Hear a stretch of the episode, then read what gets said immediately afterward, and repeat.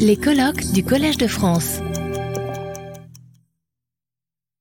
Uh, good morning, everyone. So I'm delighted to welcome you today um, for this international symposium, so nutritional determinants of health, uh, recent research, discoveries, and translation into public health action. Uh, before I let the floor to our outstanding speakers, uh, I would like to introduce today by uh, sharing with you a few thoughts, uh, ideas, and recent results from uh, our research team. So, the most uh, loyal of, of you will recognize some of the points that I've raised um, throughout this chair, which began at the beginning of April and which ends today with this symposium. Um, these elements are um, a few points that I would like to put into perspective today, and I would also like to, to provide our international colleagues with some insights about uh, what's going on in France. So, nutrition is a fascinating topic uh, at the crossroads of uh, socioanthropology, of uh, culture, politics, economics, and art, and of course, health. Our health, but also uh, the health of the planet. These uh, art photographs taken by Gregg Segal uh, and published during uh, in 2019, uh, 2019, in his book Daily Bread: What Kids Eat Around the World uh, illustrate the weekly food consumption of children. Uh, they highlight the extraordinary diversity, both qualitative and quantitative, um, diversity of dietary profiles around the globe, and diversity that can also be observed within uh, a same country, as we can see here uh, in Brazil, uh, for instance. So, in France, over the life course, we ingest an average of uh, 30 tons of foods and 50,000 liters of uh, drinks. They provide us with uh, essential nutrients, so uh, proteins, lipids, carbohydrates, vitamins, minerals, uh, but also a whole range of bioactive compounds, uh, such as polyphenols, food additives, uh, contaminants uh, created during processes coming from farming practices or from packagings. And today we still have little idea of the impact of these compounds on long-term human health. But although we still have a great deal uh, to understand uh, and discover about uh, the impact of our food on health, uh, we have made extraordinary progresses. Um, yes, over the few last decades. So we can see uh, here just far how far we've gone when we look at these old uh, commercials, unshamedly extolling the virtues of uh, donuts, ice cream, milk chocolate, or uh, soda. And a little parenthesis, progress has also been made in terms of women's place uh, in the household diet. And fortunately, uh, this type of advertising is no longer possible today, at least uh, in some countries. So, we all this better understanding of uh, nutrition health relationships to research. Research in all its diversity, methodological diversity. So, epidemiological studies, such as uh, ecological studies, case control, cohorts, randomized control trials, but also experimental approaches in vivo and in vitro, which uh, have revealed multitude of mechanisms uh, underlying the relationships between nutrition and health. Uh, some of them, such as uh, the inflammation pathway, insulin resistance, oxidative stress, metabolic perturbations, and dysbiosis, appear to be shared by many uh, chronic diseases.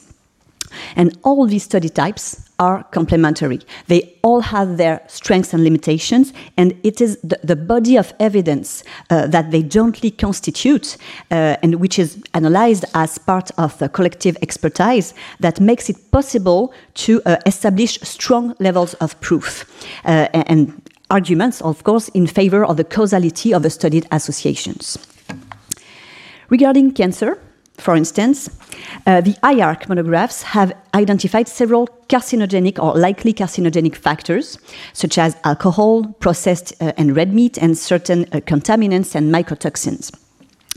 The World Cancer Research Fund, WCRF, and the American Institute for Cancer Research are then uh, carrying out systematic reviews and meta analysis and collective expertise to uh, identify nutritional risk factors, but also protective uh, factors for cancer.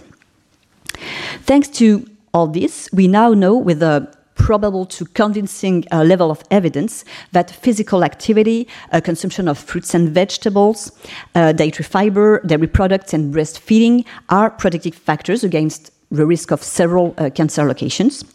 And conversely, alcohol, obesity, red and processed meats, uh, salt, and high dose beta carotene supplements um, uh, are proven risk factors for several cancers.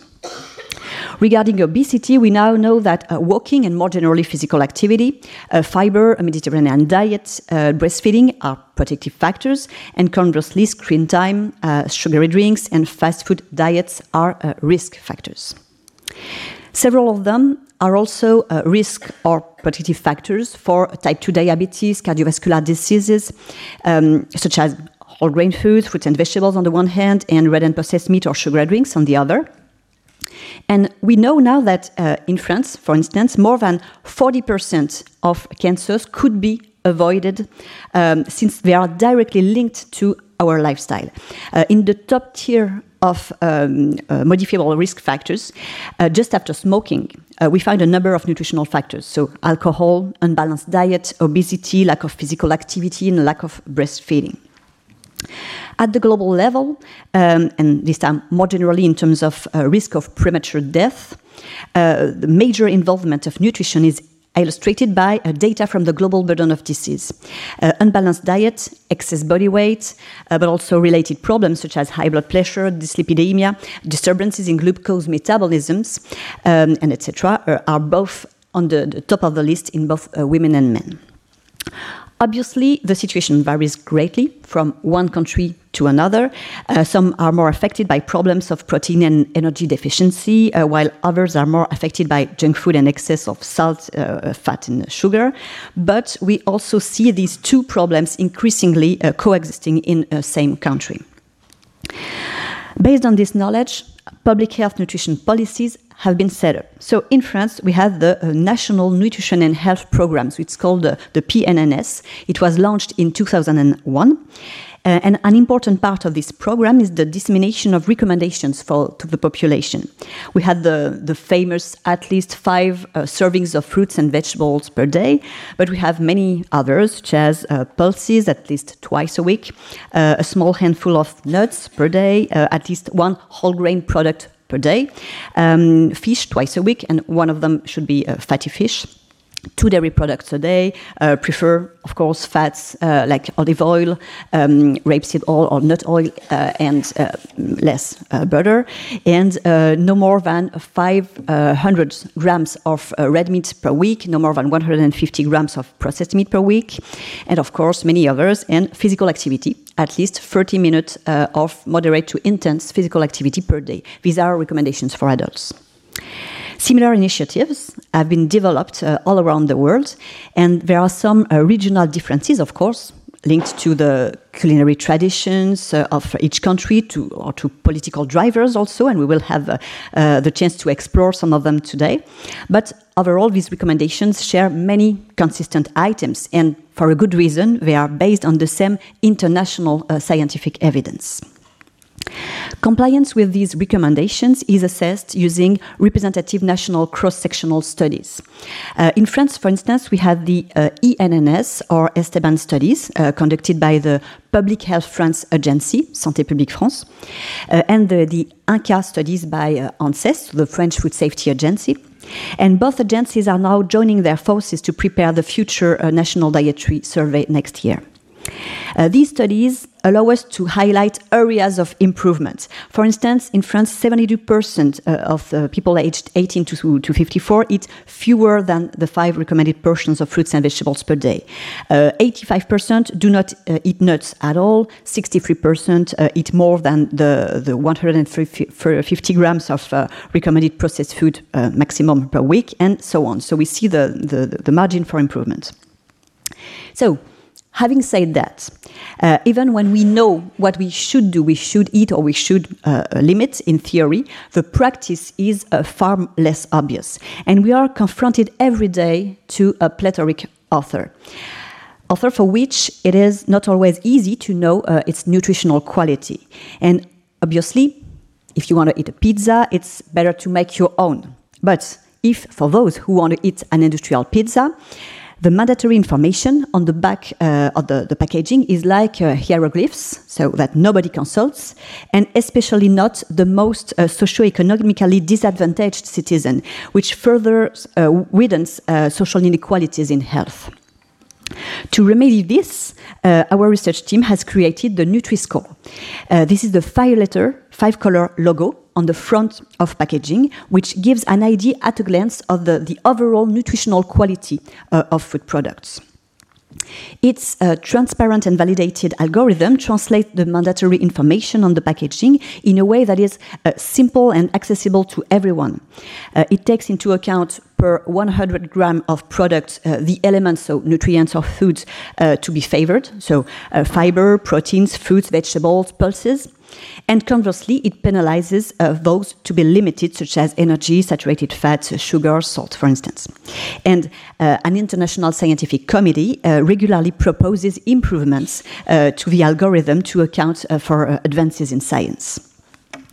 So, thanks to uh, our team research work with, with uh, over 50 scientific publications, we have been able to validate the algorithm underlying the Nutri-Score by uh, showing in the Suvimax, Nutrinet Santé, and EPIC cohort that uh, people consuming better um, classified food had a lower risk of uh, cancer, metabolic syndrome, uh, cardiovascular diseases, and premature mortality from chronic diseases. And we also validated the understanding and impact of this logo in the general population and in um, different subgroups of people, such as uh, students, patients, uh, disadvantaged uh, citizens. And we showed that this logo efficiently improved uh, the nutritional quality of shopping baskets. Uh, the uh, international scientific community has taken over with today more than 110 scientific publications uh, demonstrating the public health benefits of the Nutri-Score. Um, therefore, it became the official logo in France in uh, 2017, with already more than 900 uh, brands involved, and uh, as well in, as in uh, six other European countries. The European Commission is supposed to decide on a harmonized compulsory logo later this year for all Europe. Uh, but of course, a number of powerful manufacturers whose product portfolios are predominantly in the warmer colors of the Nutri-Score are firmly opposed to it. Uh, you can find a whole of um, series of articles in the subject on the subject on the Nutri-Score blog, so in English, Spanish, and in French. So, in, with the, within this, this tough battle between uh, public health and economic interest, the Nutri-Score receives strong support uh, from the international scientific community, from learned societies and, and health professionals. Uh, IARC, for example, took a stand in favor of the Nutri-Score in 2021, along with more than uh, 320 scientists uh, internationally who signed a recent report summarizing all the evidence uh, surrounding the Nutri-Score. Nutri-Score is also popular among children, as shown here with um, this magnificent supermarket that they created. Uh, it was as part of the, the, workshop that I ran at the Cité des Sciences earlier uh, this year in partnership with uh, Sorbonne Paris Nord University. And uh, so after explaining uh, our research to, to them, they had to model it with um, Legos.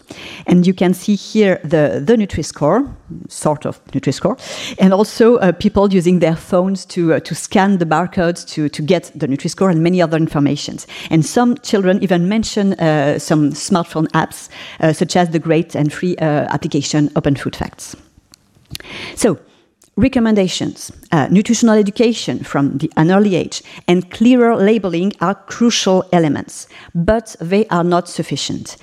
Because how can we make the right choices when uh, we are surrounded by an environment that encourages us to overconsume excessively uh, fatty, sugary, and salty food, ultra processed foods, uh, while remaining sedentary in front of our screens and watching advertising that makes us want uh, to eat even more of these foods?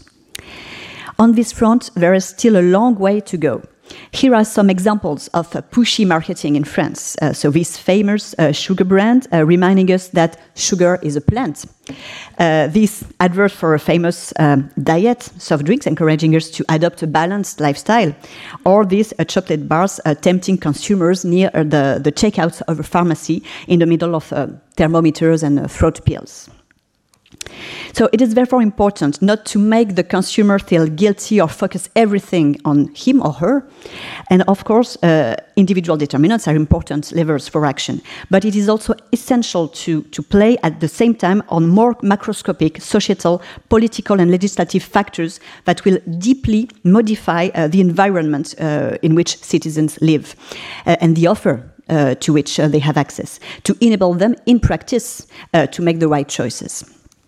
Thus, in France, public health nutrition policies has also incorporated a number of important measures in this area, such as the, the ban of vending machines in school or the, the tax on sugary drinks, for instance. So, what are the perspectives?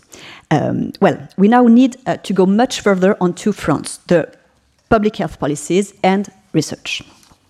On the political side, uh, action is uh, urgently needed for several reasons. One of them is that uh, social inequalities in health are drastically increasing in France.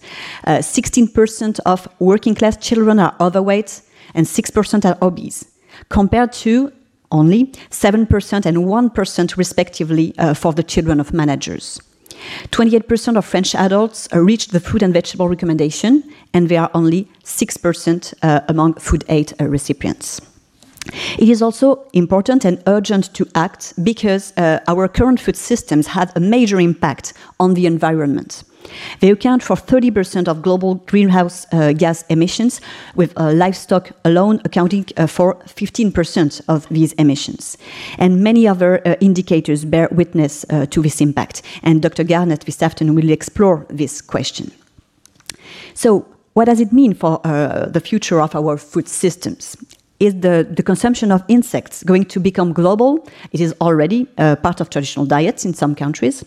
Uh, are we all going to eat uh, synthetic meat products? Uh, so, the future will undoubtedly hold some surprises, but what is important uh, is that uh, some concrete solutions with a high potential on impact on public health already exist today. It's not science fiction. These solutions are currently being discussed uh, in France, at least, as part of the, the preparation of our national strategy for food, nutrition, and climate, which is called SNANC uh, this year, and which is giving rise to fascinating debates and uh, key contributions from various institutions, such as the High Council for Public Health, with a goldmine of ideas uh, for our future policies. So I won't detail them here, but I'm, I'm, sure we will have some stimulating discussions this, uh, this afternoon during the, the roundtable. Just a few leads here based on the, the Nutri-Score. Of course, first, make it mandatory uh, in all food packaging in Europe to ensure a greater transparency for consumers. But it could also be displayed in all food advertising, in catering establishment, on bulk products. This is on, on the way normally. It could also be used for economic regulation purposes on the model of the current tax on uh, sugary drinks. You could imagine a tax indexed to the, the Nutri-Score. And we could also uh, work on several evolutions, for instance, in the future to include uh, the very important and complementary uh, dimension of ultra processing. A great deal uh, also remains to be done in terms of regulating advertising, in particularly uh, aimed at uh, children and teenagers, and most of whom are exposed to ads uh, for products of poor nutritional quality. Uh, public, the Public Health France Agency recommends banning advertising for these products during the hours when the greatest number uh, of minors watch television. And of course, not forgetting the regulation of uh, digital marketing on the internet and social networks, uh, to which uh, in France teenagers are exposed to uh, for almost two hours uh, per day in average. So, without firm and compulsory uh, measures, it will always be very difficult to get manufacturers and distributors on board, with some playing the game and others far less so, as illustrated here uh, with this uh, infographic uh, from the NGO Foodwatch. And in terms of nutritional research, where do we stand? So we went from the discovery of vitamins and minerals uh, and the definition of recommended intakes based on the, the prevention of deficiencies uh, to policies aimed primarily at ensuring uh, energy and basic nutrient uh, requirements, uh, the, the, the, needs are covered. In the 80s and 90s, the inclusion of chronic diseases prevention into the recommendations um, beyond the simple prevention of deficiencies, uh, was followed in the, the years 2000 by uh, the advent of the, the concept of dietary patterns. So, uh, the idea that diet is a whole and that uh, the interactions, the synergy between dietary compounds is also uh, important. And today we've gone uh, one step further and we are asking ourselves many questions uh, about uh, other non-nutritional factors in our diet, about the complexity of the mechanisms by which nutrition impacts our health, uh, with new uh, leads also being explored, such as uh, the role of gut microbiota. And all these questions are precisely what we are exploring uh, with my team, so EREN, the Nutritional Epidemiology Research Team. We are interested in uh, dietary exposures, uh, to nutrients, but also to many other factors such as food additives, contaminants conveyed by food, and of course, always as physical activity. We study their impact on human health, uh, including obesity, diabetes, cardiovascular diseases, cancer, but also a whole range of pathologies for which uh, the links with nutrition are emerging, such as uh, mental and cognitive health, dermatological and respiratory pathologies, and immunity. We investigate the mechanisms underlying these complex relationships, and we're also interested in the impact uh, of um, our diet on uh, the ecosystems. And of course, we are interested in the determinants of this nutritional behavior uh, as levers for action toward healthier lifestyles, so uh, psychological, economic, geographical determinants. And the aim of all this research is uh, to propose and to test tools and public health measures that are efficient to uh, reduce the, the risk of chronic diseases through nutrition. We work on the general population, but we also work in uh, specific subgroups uh, such as students, pregnant women, vegetarians, and uh, patients suffering from various uh, chronic diseases. To achieve this, we have set up a number of uh, large-scale epidemiological studies, including the, the Nutrinet Santé study.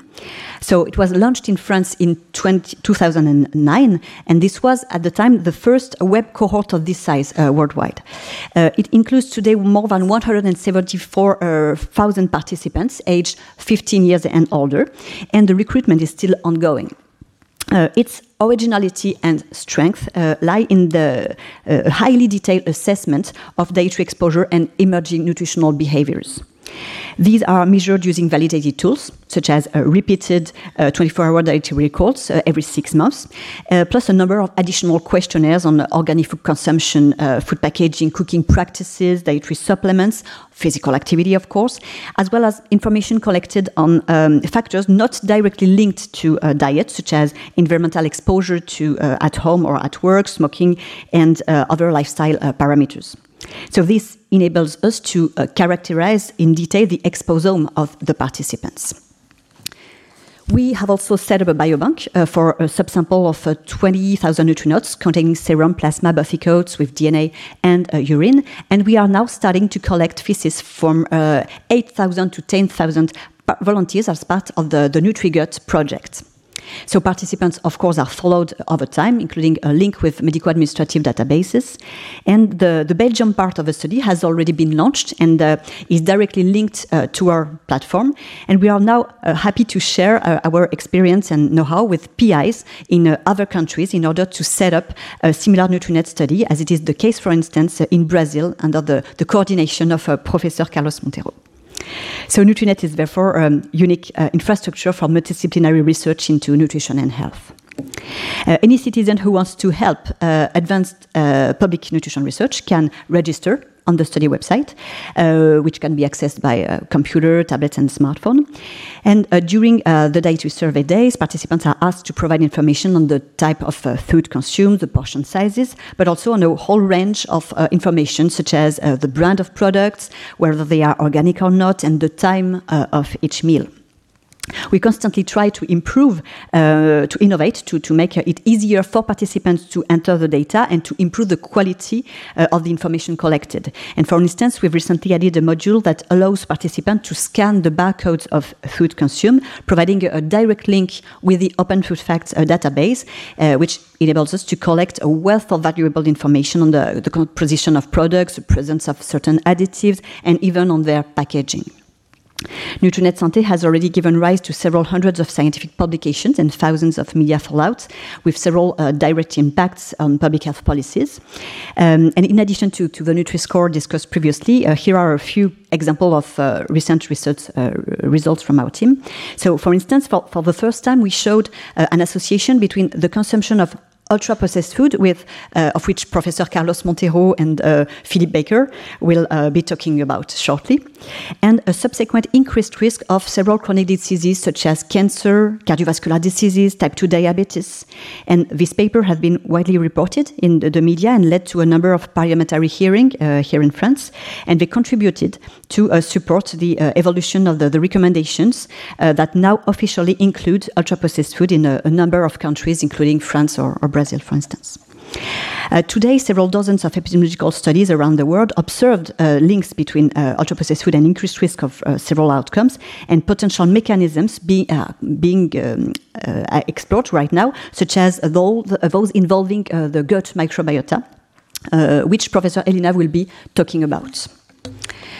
Um, our objective today is to uh, understand, as part of a large research program, uh, not only supported by the European Research Council, what are the characteristics of these ultra processed foods that explain their impact on health. Uh, mixtures of additives, contaminants created during processes or from packaging, disruption of the, the matrix and structures of food, and so on. We are now exploring these leads as part of the, this multidisciplinary program combining nutritional epidemiology, notably on the Nutrinet Santé and EPIC cohorts, uh, mechanistic epidemiology to explore the, the mechanisms involved uh, using uh, biomarkers of inflammation, oxidative stress, metabolic disruption, and microbiota, and experimental toxicological research in vivo and in vitro in collaboration with uh, our partners and notably uh, Professor Barouki's lab.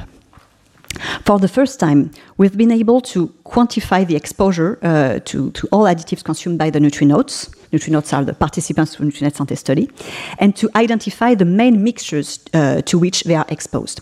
We are now starting to study the links between these mixtures and the, the, their possible cocktail effects and the risk of various chronic diseases.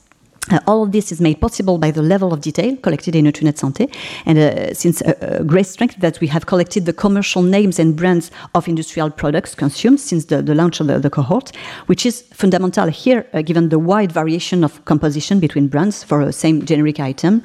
Uh, for instance, a chocolate cookie can have zero to ten different uh, food additives. We've begun to explore certain classes of additives for which experimental studies have suggested impact on health, but for which uh, there was little or no epidemiological data in humans so far. For instance, we've shown that intakes of nitrite uh, additives uh, are associated with a higher risk of type 2 diabetes, uh, as well as high blood pressure and a higher cancer risk uh, in, in this cohort. We also observed associations between uh, intakes of artificial sweeteners, including aspartame, acesulfame, potassium, and increased risk of cancer, overall, breast cancer, and obesity related cancers. We've also observed links um, uh, between exposure to artificial sweeteners and increased risk of cardiovascular diseases. And most recently, between artificial sweeteners and the risk of type 2 diabetes, uh, again, again in the, the Nutrinet Santé cohort. So at this stage, uh, if you're thinking, well, uh, we might as well drink uh, sugary drinks, well, it's not a good idea. So their harmful effects have been proven for years now on cardiometabolic health, dental uh, caries, cavities, and NASH, uh, for instance.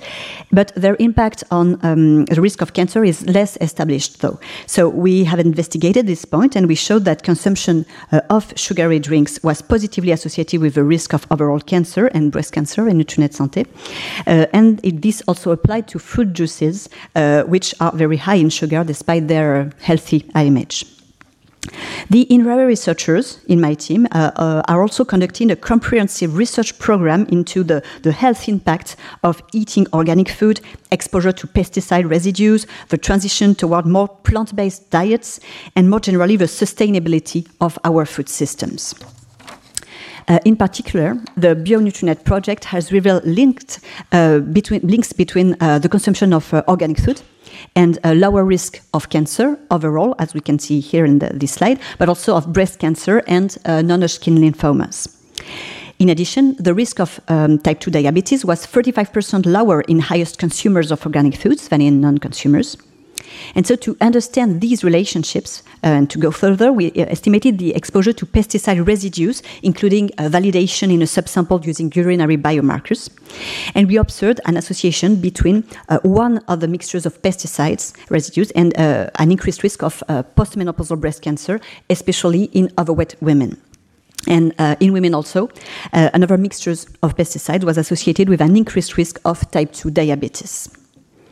In terms of um, the sustainability and environmental impact uh, of food, the Nutrinet Santé cohort uh, has, for instance, made it possible to test the recently proposed uh, Eat Lancet planetary uh, health diet and to show that greater adherence to this diet was also associated with a lower risk of chronic diseases. On another topic, we showed that consumption of fruits and vegetables and consistently the corresponding intakes uh, in terms of fiber, vitamin B9, C, and K, was associated with a lower probability of infection by the SARS-CoV-2 uh, virus, so as measured by seroprevalence, uh, and of course taking into account individual behaviors such as uh, compliance with barrier gestures or uh, number of outings per week and so on. We are exploring a host of other themes and that I obviously don't have time to develop here, unfortunately, but we can come back to them during the roundtable, the questions, and many colleagues who coordinate these themes are here in the room today. And for, for French speakers, I invite you to watch the replay of the chair's uh, courses because and seminars of, uh, also in which we have uh, covered uh, all this. To conclude, our vision for research in the, the coming years uh, is to move uh, towards a three-dimensional view of the health impact of food. So nutritional aspect, but also food processing, in, uh, environmental contamination, which are very complementary at the food level. A greater consideration uh, of co-exposures, so cocktail effects, uh, exposome type approaches. Uh, an integration uh, of ecological issues, of course, a consideration of, of other diet parameters such as nutritional circadian rhythms, an increase in the, the quantity and quality of uh, data collected. Uh, and so, for this, using innovative digital tools, but with all the methodological challenges that it uh, represents. Mechanistic epidemiology, uh, of course, uh, exploring gut microbiota and incorporating metabolic and other multi-omics biomarkers. And I'm sure uh, Professor Hu will provide us with some interesting insights on this topic. And this will, of course, complement uh, observational epidemiological approaches and experimental research, and thereby provide arguments in favor of uh, causality. Uh, towards also a more uh, participatory research and also towards a greater dialogue between scientists and decision makers to optimize public health policies. Finally, we need a strong public uh, research in the field of nutrition and health. Uh, as part of this chair, we've been able to see how strong the influence of lobbies can be and how they are sometimes strongly opposed to public health. Uh, we saw this in particular during the course and seminar on the Nutri-Score with Professor Hercberg, and we will have the opportunity to address this issue on the influence of agri-food lobbies in detail uh, this afternoon with um, Professor Bakers and Petticrew. Uh, over the, the next few years, the, the results of this public research will make it possible to uh, strengthen the evidence base, to identify new risk and protective factors in our diet, to, to optimize recommendations, uh, labeling, regulations, to improve the reliability of the information provided by applications, and uh, to fight fake news, which, is, uh, which are extremely toxic in this field. And more generally, this research will uh, allow us to guide uh, public health policies in order to improve both human and planetary health. So now, let me introduce uh, our fabulous speakers. We are so lucky to have um, you here today. So, um, Professor Frank Hu from the Department of Nutrition Harvard School of Public Health in Boston, will tell us about nutritional epidemiology of chronic diseases in the multi-omics area, era. Sorry. Professor Robert Barouki, uh, from the T3S uh, unit at INSERM and University Paris-Cité will give us an exposome perspective of food toxicology. Professor Carlos Monteiro uh, of the Department of Nutrition, School uh, of Public Health at the University of Sao Paulo, the creator of the NOVA classification, uh, will tell us about ultra processed food and uh, human health. Professor Eran Elinav is uh, from the Weizmann Institute of Science in Israel and the Microbiota and Cancer Division of uh, DKFZ in Heidelberg, Germany. And unfortunately, he had uh, an accident and will not be able to come in person, but he, will, he kindly accepted to, to give his talk by Zoom. Uh, so, on the host microbiome uh, interaction in health and disease. And so, we will have him uh, with us today virtually. Uh, Professor Philip Baker from the Faculty of Health, uh, Institute of Physical Activity and Nutrition at Deakin University in Australia, will help us understand the global rise of ultra-processed food and the role of um, food systems and commercial determinants. Professor Mark Petticrew uh, of the Department of Public Health of the London School of Hygiene and Tropical Medicine in London will show us uh, how harmful commodity uh, industries impact public health and public health science also. And Dr. Tara Garnett from the Environmental Change Institute of the University of Oxford will share her expertise about uh, food and the planet to try to answer the question is a healthy diet environmentally sustainable? So, just a little bit uh, of housekeeping rules. So, uh, each speaker will uh, give a 30 minute talk. Uh, followed by a 15, uh, 10 to 15 minute uh, question session. So I really count on you to make these sessions very dynamic and interactive. we will also have a roundtable in the afternoon, allowing more discussion, so more questions that we, you would like to address to our experts. We will have several breaks during the day. Uh, they are indicated in the, the program. You, you had it at the entrance. And so I'm very sorry, but the Collège de France did not uh, provide coffee or food, uh, except for speakers. So there is a great uh, bakery just um, across the street, and uh, you can find some tea, coffee, salads uh, for noon, and of course, nice restaurants in the area. So um, thank you all, and I hope you will enjoy the day. And Professor Hu, the, the floor is yours. Retrouvez tous les contenus du Collège de France sur www.colège-2-france.fr.